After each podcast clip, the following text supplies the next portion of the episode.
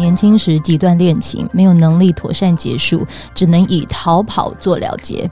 那时我无法理解（括号也还不能接受）自己为何在一段恋情里又爱上另一个人，不知如何对正在交往的恋人说“我喜欢上某某了”。为了避免继续不忠，我让事情恶化到必须分手。这根本就是我嘛！原来你也会讲，所以你看，我嗯，在还没有把自己长得很好之前，你真的会犯很多错。嗯，还有变心这件事一。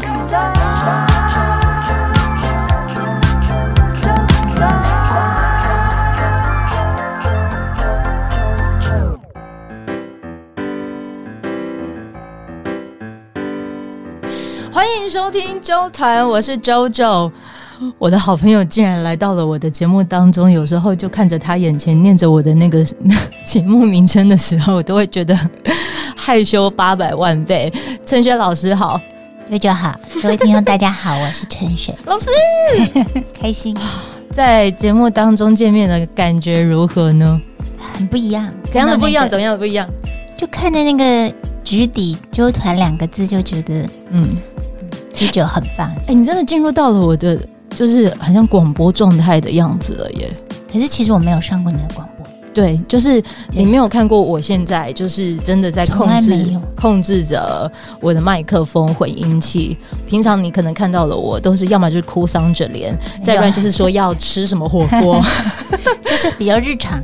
其实会很想看你专业的一面哦，真的、哦嗯，很期待，很期待，因为我对。各行各业的人的工作状态，我都很很好奇哦。怎么说？因为我觉得好像人会不一样，在自己的专业跟私底下是不一样。就像是我们可能看着老师的书，然后不管你可能讲的是跟生活有关，或者是可能跟情感关系的经营有关，嗯、每个人看的其实都会觉得特别的心有戚戚焉呐。尤其是你是少数在脸书上写这么长的文章。还能够有好多人按赞分享，你有没有发现到？我有发现，因为有的时候朋友会建议我说，叫我要改短一点。嗯，可是我每次一改短，我就觉得好像不是我自己，对，就不是你了。我就觉得，因为我也没有一定要多少赞，我就想表达自己嘛。嗯，所以我是写文章很长出名的，就做自己了。那你有发现到你写很长的这过程当中，听众朋友，嗯、呃，或者是你的读者？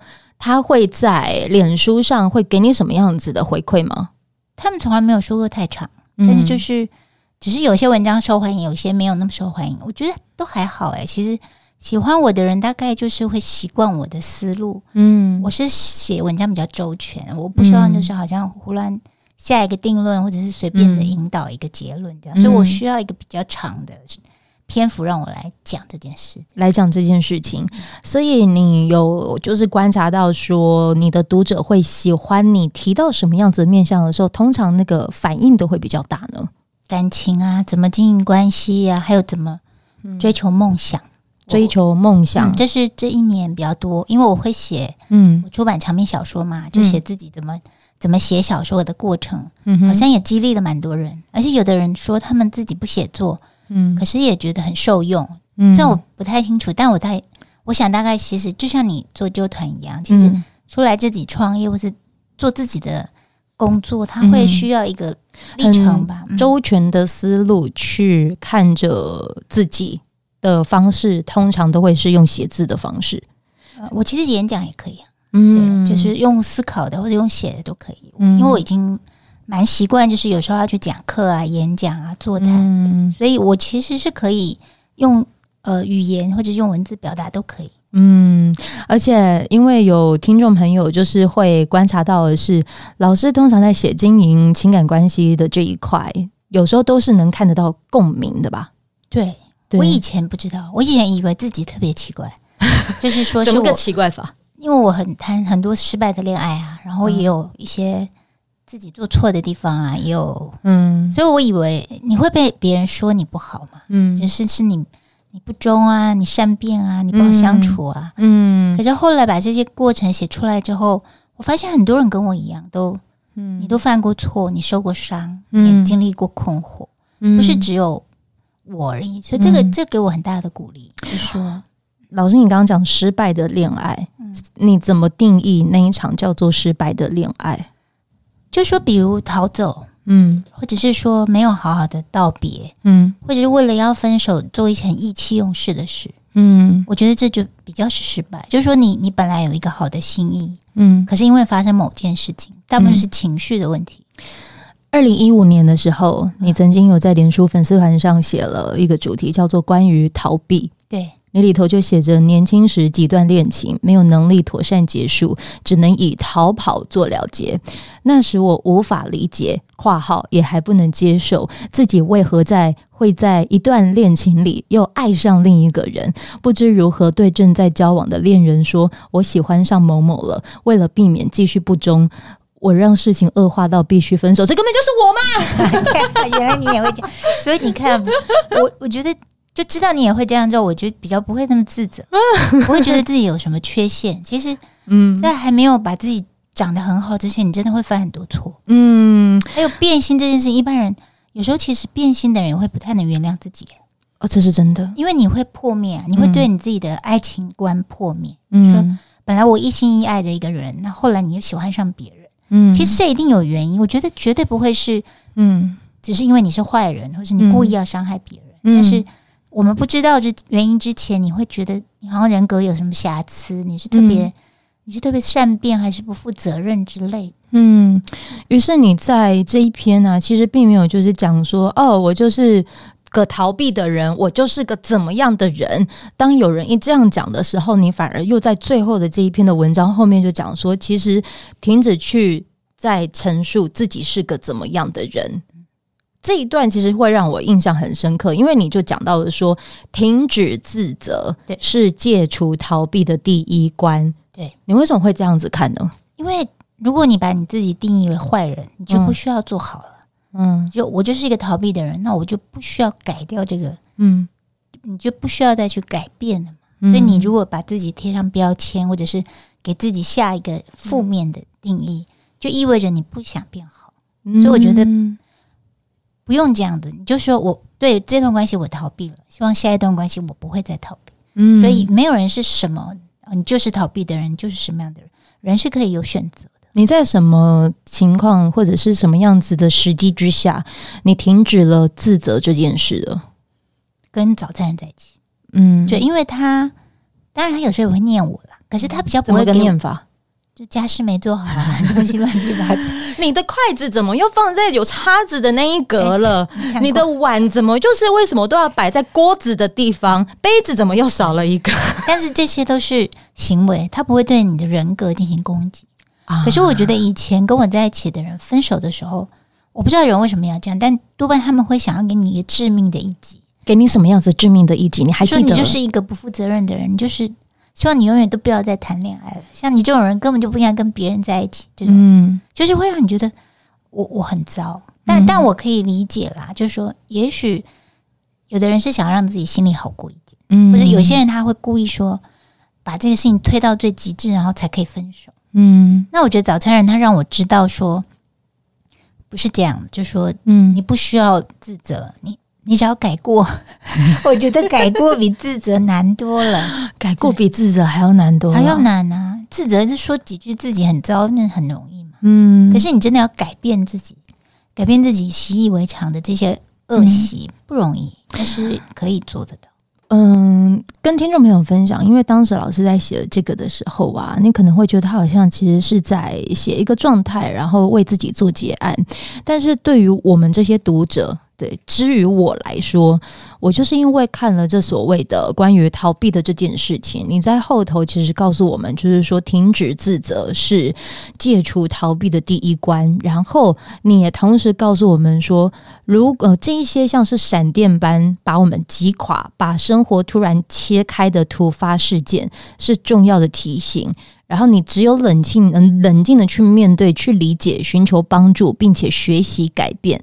自责没有办法让你学会爱，逃避不会让你找到出路，因为只有面对才有可能。所以你在那一篇里面就讲说，试着不要再当罪人。对，真的，就是很多人没办法改变自己，就是因为嗯，赶快找一个罪名安在自己头上，嗯，然后就躲到那个罪名嗯，就是你不想改变，躲到罪名里面。对，我就烂。我就糟，全部都是我的错。哎、欸，但是现在很多的一些社会上都很常会有这这种词出现呢，所以让让人就好像觉得，对我就烂啊。可我觉得那就是因为没有人告诉他们，嗯，人可以改变，有一些方法可以改变，改变没有你想象中那么的困难，它是有点难，但是改，当你一步一步改变了之后，你省掉了很多的痛苦。嗯，我觉得跟别人比起来，我比较幸运的是，因为老师有讲，就是他们可能觉得自己烂还是什么，是因为没有一个环境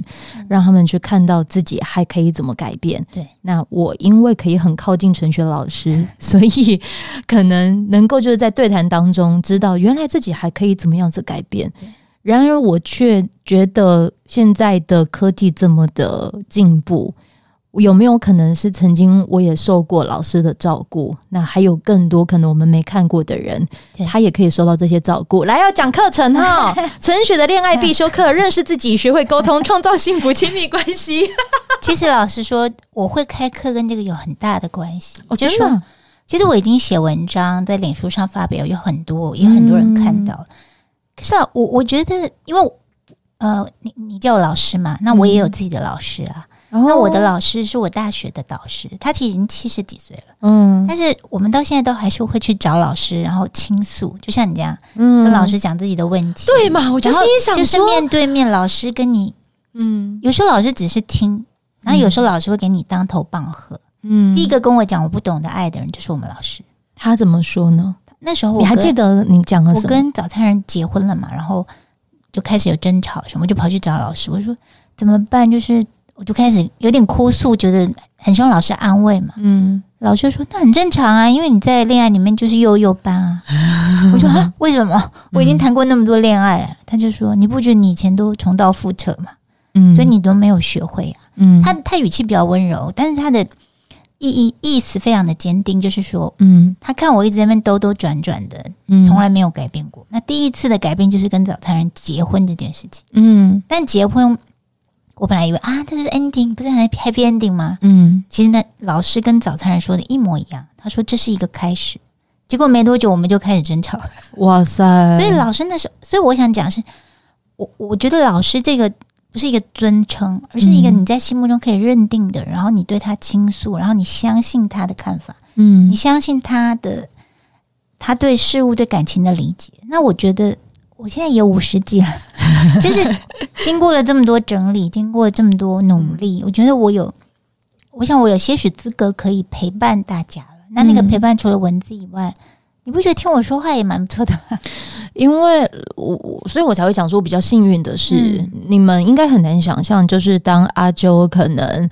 又常可能在里头就是摔了一点跤，或者是好兴奋的想要再跟老师分享什么样子的情感关系的时候，老师可能会因着我的故事，表情有时候皱着眉头，有时候可能听着我哪些东西的时候，他拍拍我的肩膀跟我说不要想太多，又或者是呢，可能在我卡住的地方的时候，他继续用他的声音在陪着我继续延续下去。Long K 啊，这不是一本书一个字一段话可以让你感受。做得到的，你可以，但你必须要有极大的想象空间。你没有想象空间，看课。而且主要是以前写文章比较就是感性，嗯，然后比较速度感性的，就是让大家觉醒或什么。可是开课，我是真的蛮仔细、蛮缜密的，把这整件事关于恋爱从头到结束这样做一个很缜密的课程。我觉得我自己也下了很大的苦功啊，就是说以前觉得自己。就是靠着文笔这样写写写，那这里是真的就把老师教我的，我自己学的，我从读者身上看到的东西，嗯，把它变成就像跟你相处一样嘛，对啊，有一个状况，我们怎么去解决这个问题？嗯，一起来度过这个难关。哦，对，我会想要给读者的是一种陪伴，跟我会陪你一起度过这个难关的这种感觉。我们不见得会解决，对，但是我们可以会走过去，或者说我们就把它度过。对，有时候你不会人马上变好嘛，但是我们至少度过了这个阶段。嗯，然后你有一个信念，是我慢慢的会找到出路。嗯，那出路不是结果，嗯，只是往下一个阶段走过去，走过去的。嗯，我觉得我跟阿导到现在也都还在，我们也都还在成长，还在学习啊。嗯，那对听众或对读者也是一样，只是这次是现身说法，然后嗯，经过一个有有整理、有次序的，而且有方法。嗯、因为很多人觉得恋爱没有方法。可是你不觉得有吗？我觉得有，我我必须要说，真的有，真的有吗？我曾经在呃老师的陪伴之下，有一段其实经营的算非常稳定的关系，然后那个的稳定程度会让我感受到，纵使可能自己脾气还是像是悠悠班一样，可是对方是可以就是蹲下来说理给你听的，对，然后你也愿意听得进去，然后那个蹲下来说理的人，可能有时候会过于强词夺理。而我讲的东西，他也是愿意听的。对啊，我觉得那时候你们的沟通状况让我觉得很好。就是也许你以前会是比较。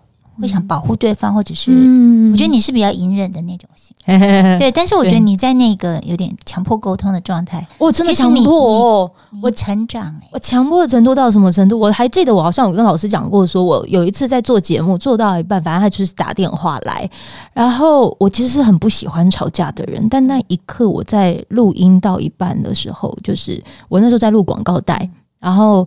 就是这过程当中，可能讲要讲一一件一个事件，虽然我已经忘记了，可是你我竟然在里面大声咆哮，没有录进去吧？反正反正我就觉得我好讨厌自己这样，可是我忍不住了。然后哎、欸，意外来了，对方是可以接住的人，对对，哇塞！然后从那个时刻，就是原来是不用害怕自己把很原始的本性袒露出来。你也不用觉得好像袒露出来就会受伤，也许会，但你不能不给下一个人一个机会，对，也不能不给自己机会啊。因为其实你是害怕冲突，是因为你你是就是想照顾别人嘛。但是也许这样你就失去了一个面对自己的机会。我觉得那样的争吵，在有信任基础底下，我觉得是非常好的。嗯，而这个信任的前提之下，其实老师也带着我看到。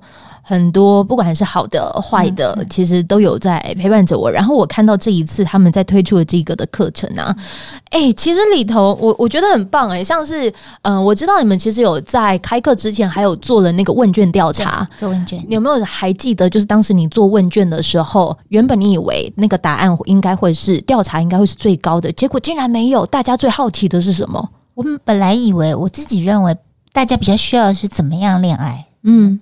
怎么进入恋爱？后来发现，大家最需要的是处理关系，怎么争吵，怎么处理争吵，就相处的问题，嗯，的询问度是比较高的哦。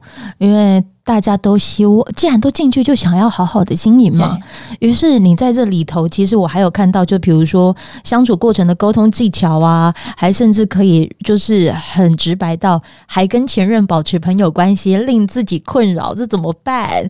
还有如何与暧昧对象表达心意、确认关系的步骤，这些都是踏入情场恋爱的方法。可是我看到它里头，其实也都有讲到的是恋人之间的隐私权，恋人的金钱观念。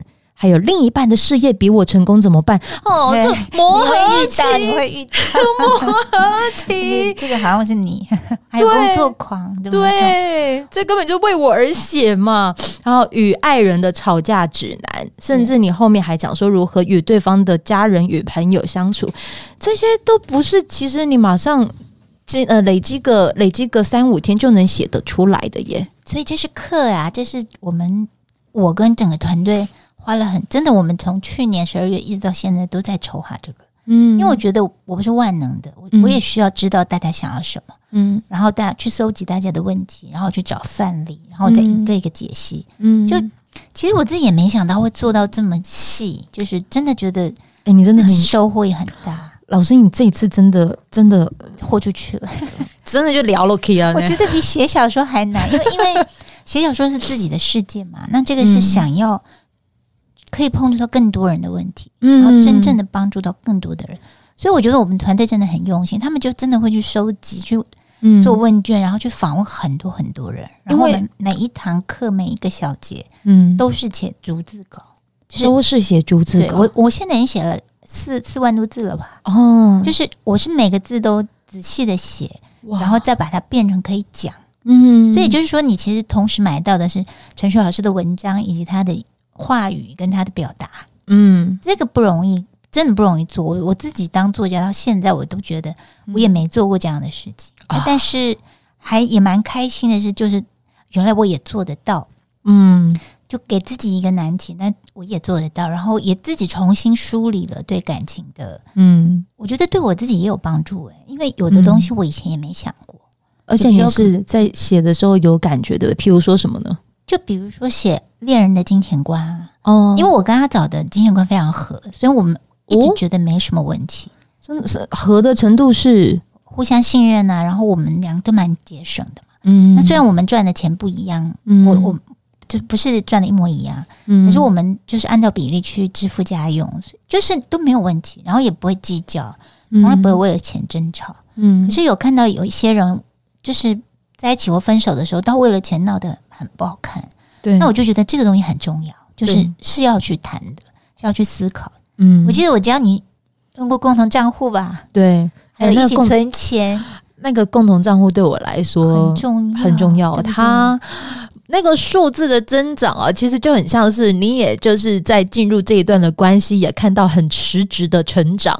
哦，原来是这样。虽然结束之后，但是而且你有一个动力。我我觉得他反而真的，这是我的名言啦，就是好的恋爱会让你的人生变得更好。嗯、我我觉得，虽然你们的关系到最后不不尽如人意，可是你们的成长都是可以看见。就是分开之后还是各自都成长，嗯，然后。金钱也成长了，对，因为你就是愿意为关系负责啊。因为，嗯，我我我知道老师你们我们讲的那一段的那个关系，其实我觉得金钱观我们两个当时可能还不是这么契合的时候，有很努力的在磨合，然后可能自己也会觉得好像是。嗯，对了，你也给我启发呀。这个问题我在写的时候也有想到你遇到的问题，因为那个时候老师我把我的难题告诉老师的时候，嗯、我印象好深刻。就是你形容说在那一段的关系里的时候，其实我很像是好喜欢这个名牌包，嗯嗯，然后我很想拥有它，我很想靠近它，可是在靠近的过程当中，其实我自己受伤了，我都浑然不知。对。然后直到自己好像很需要属于我自己的一个一个名字的时候，这才发现我好像需要做取舍。然后取舍取舍的过程其实好难过。对对对对，但这个是在感情有时候你不会意识到，就是说你、嗯、你在努力想要得到一个你现在还没有能力得到的东西，嗯，并不是你不配，而是你现在暂时还没能。在没有能力之前的时候，你会怎么告诉这些人可以就是沉住气呢？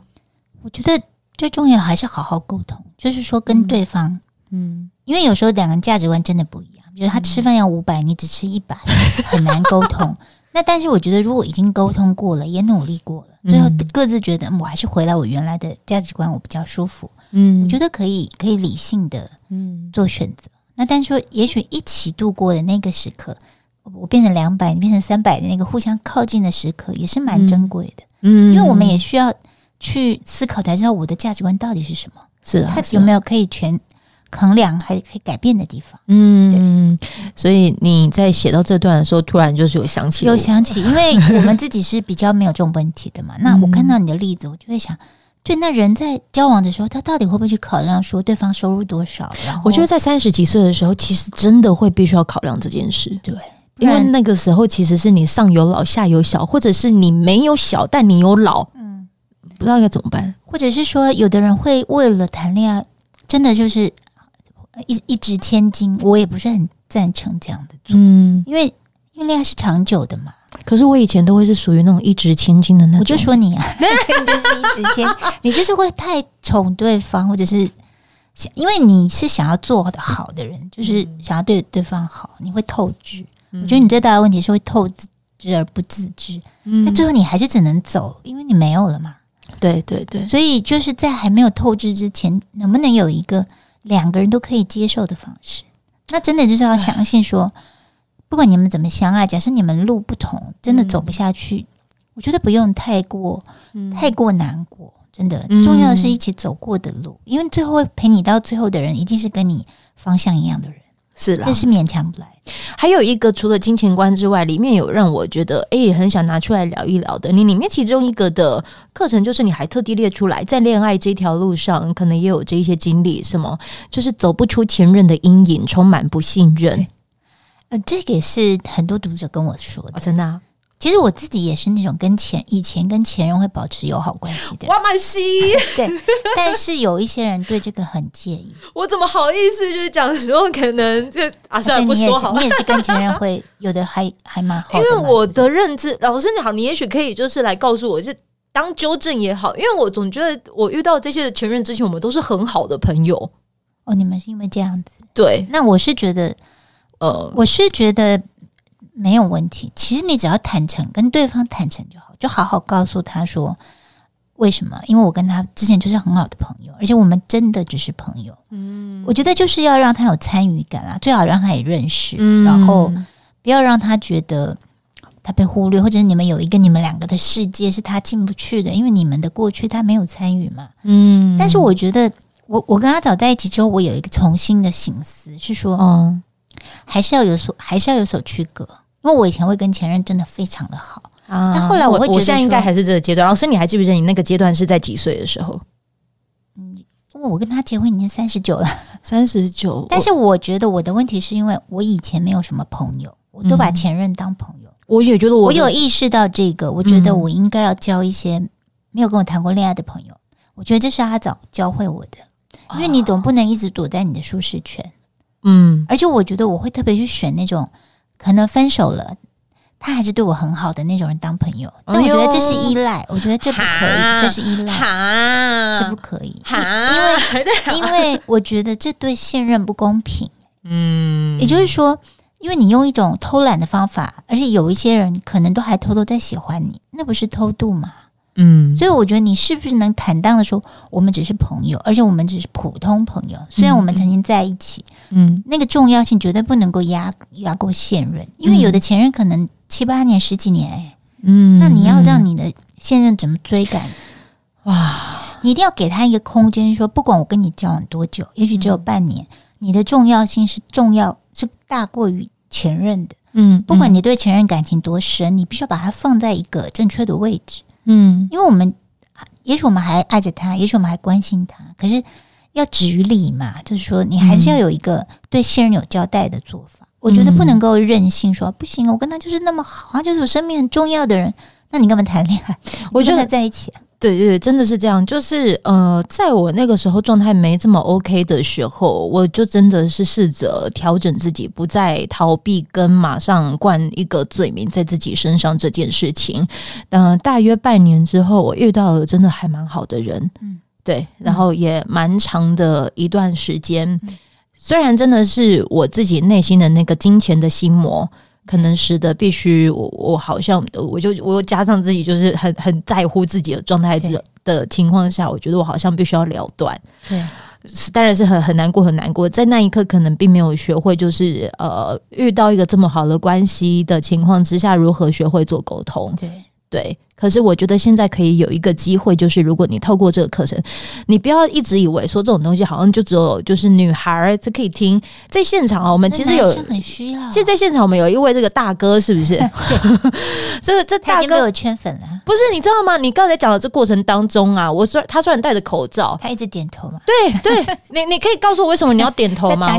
我我好奇耶，你来你来，你对着麦克风，我这边的录音室 现在有一个那个型男。哦哦哦！你不要，我这我们不是只有纯粹做给女生听而已。对，这七八个月来你的感受，来来叫什么名字？金杯就好。金杯，金钩杯，金钩，金钩杯。你刚才在旁边一直就是猛点头，你靠近一点，为什么？老师对于感情沟通上的观察是非常细微的。嗯，然后呃，在这个过程里头会讲到我们过往所。经历到非常多的经验，非常多的困难，非常多的痛苦，嗯，然后会心有戚戚焉，而且是会讲到心坎里。你有哪一个印让你印象深刻，是真的让你心有戚戚焉的？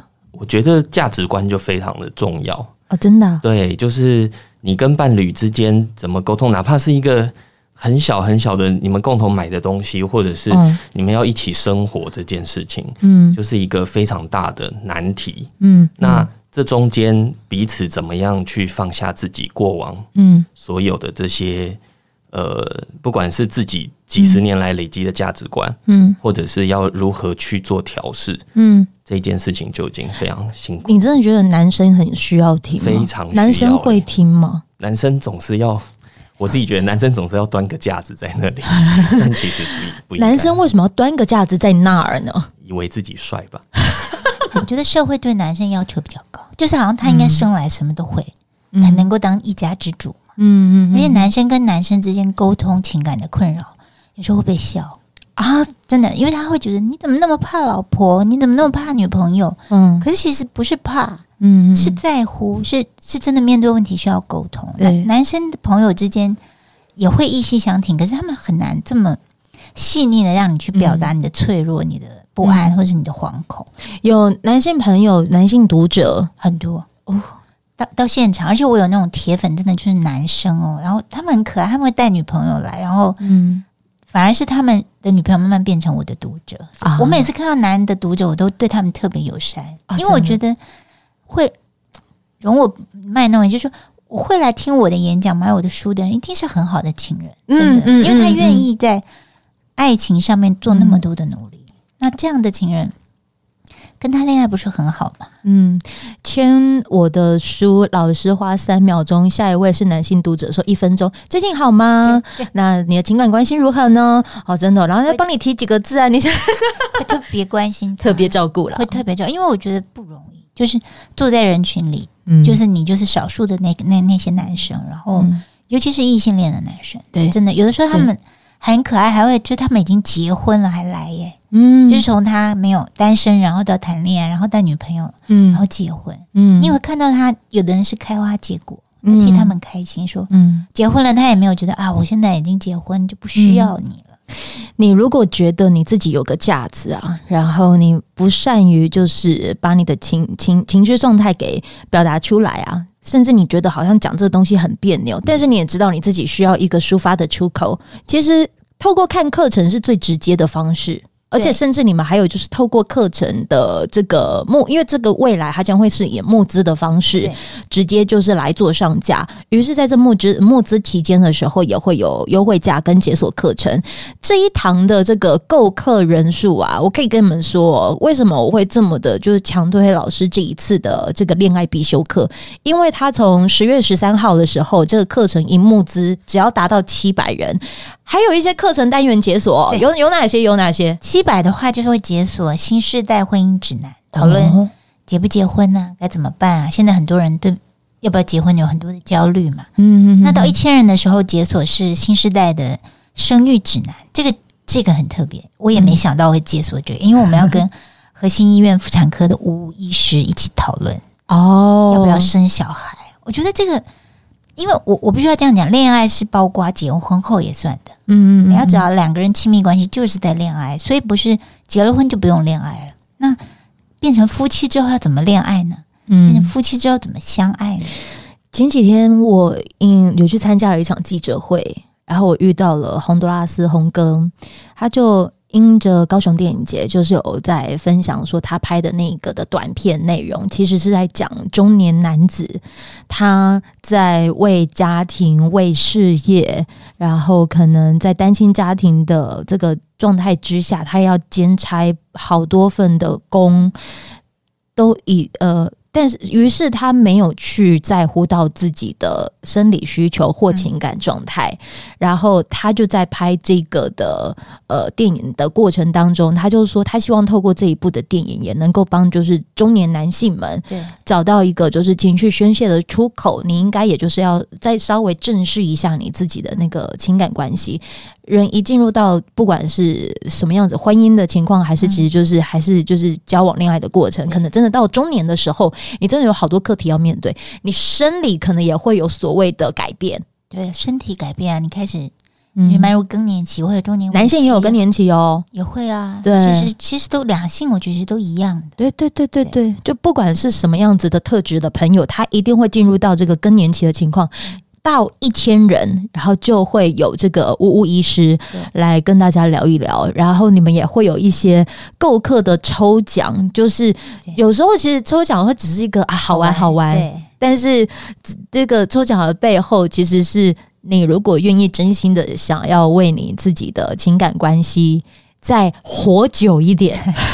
而且我们其实也以后也会有像社团吧，或者是就是、嗯、就是你成为我们的学员了嘛，我们会对学员有学员的线下、线上或线下的活动。他这个跟婚友就是个陪伴，他这个跟婚友社那个真的完全截然不同，截然不同。因为对对对。我觉得是要先给你观念、情感教育，你懂得怎么去爱人，懂得怎么克服失落，这一些等等，然后你就循序渐进的去恋爱。那当然，你现在可能在这个过程里面的某一个阶段，因为每个人的状态不同，那我觉得他最好的就是你某任何一个阶段，你都有可以带入的地方。嗯嗯，而且你在这个阶段前面的课，你也还可以再重新学。嗯，就是你已经恋爱了，你还是可以学前面那些怎么样认识别人，怎么打开生活圈，怎么认识自己。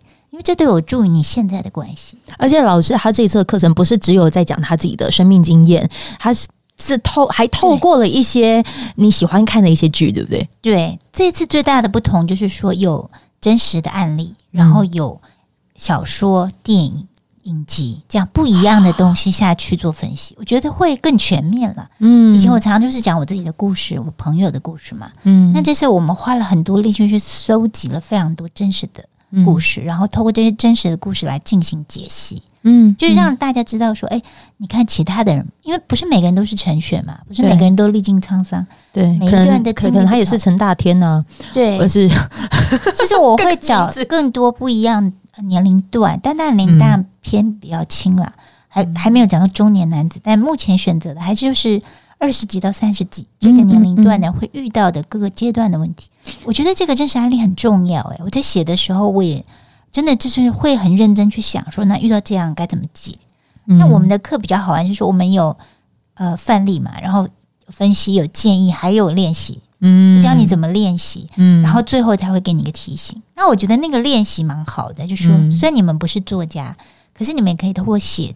用写的，用思考的，还有一些行动，嗯，嗯，去真实的体验，说爱情是可以学的，恋爱是可以学的，方法是可以学的。我觉得我就是那个受惠者啊，对，因为你学了很多，而且你写了很多。你你有看过？你有发？有我都 follow 啊，我就觉得，哎，其实你已经很会写了，就是自己的成长、自己的心境、嗯、自己的困惑。嗯哼哼哼，我我真的觉得人面对爱情，不管你有没有在恋爱，其实就是在面对你的生命，真的。对，所以我觉得舅舅就是最好的例子啊！你们去看舅舅的脸书，就是我认识他快十年了吧？嗯，这十年来你写的东西，我真的一步一步看到你在成长，而且我也看到你在帮助你的听众。哦，我觉得很棒，因为我吸取了老师的日月精华，就像是你也吸取了那个你的老师的日月精华，所以，所以我也希望。我们的学员，我们的听众一样，就是来加入我们这个，这是一个成长的，一起成长、一起学习爱的一个嗯。团体嘛，或者是说一个嗯，你会有伴，嗯，你不会好像，因为他们都相信爱是天生的，嗯嗯，你应该是天生就会，你应该，而且最可怕的概念就是为了爱什么都可以，你说你只要爱我，你就应该都什么都可以接受，嗯，并不是这样，这句话这个迷信救不了你，嗯。真的是他爱你，再怎么爱你，他没有方法，他不知道怎么跟你沟通，嗯，还是无解。所以就是邀请大家来跟我们一起学习爱情这件事情，我觉得会解决很多社会上的问题。这是嗯，因为你知道啊，年轻脾气最气盛的时期，其实就是二十几到三十几岁。对，我们如果在这段的时间能够去接住他们，对，我我觉得我真的觉得这已经是好事情了，欸。觉得很重要，因为尤其是前几年看到非常多情杀嘛，或者是因为感情纠纷造成的不比较不幸的结果，嗯，我都会觉得。为什么不要从小就有感情教育？嗯，他们只教我们读书，教我们就业。嗯，可是你再怎么功成名就，你感情上摔跤，有时候你是一无所有。又或者是你可能在学生时期，对，有辅导老师照顾着你，我知道，我能理解。可是因为老师不可能只能照顾你一个人，还要照顾几百人，甚至几千人。而且辅导老师不见得懂得感情教育，他们通常会叫你不要恋爱。真的，他会，他不给你准备。其实你可以叫学生现在专心去。学习，但是你还是要教他怎么去面对啊，不然他如果偷偷喜欢别人，我觉得往往就是就是一错在，就是错错错了。就是你现在也已经出社会了，你已经能够使用着金钱去照顾你自己了。那你刚好又有了缘分之下，又听到了这个声音了。你不妨就是可以就是在情感关系的这一件事情，也可以来做个投资，把这一堂的课程呢，就是分享给你。这一堂课程名称叫做是陈雪的恋爱必修课，认识自己，学会沟通，创造幸福亲密关系。这一堂的课程，那我们所有的这些资讯栏的连接都会有相关的这一些的购课的这一些资讯。再一次谢谢我们的老师来到了九团，谢谢谢谢九九以及九团的所有朋友。今天讲了很多我的一些微博微呢，但是真的就是肺腑之言呐、啊，就是跟你们做分享。喜欢这一集的朋友，你也可以直接到我们的 Apple Podcast 呢，直接去点评下载五颗星，好不好？谢谢你们，拜拜，拜拜。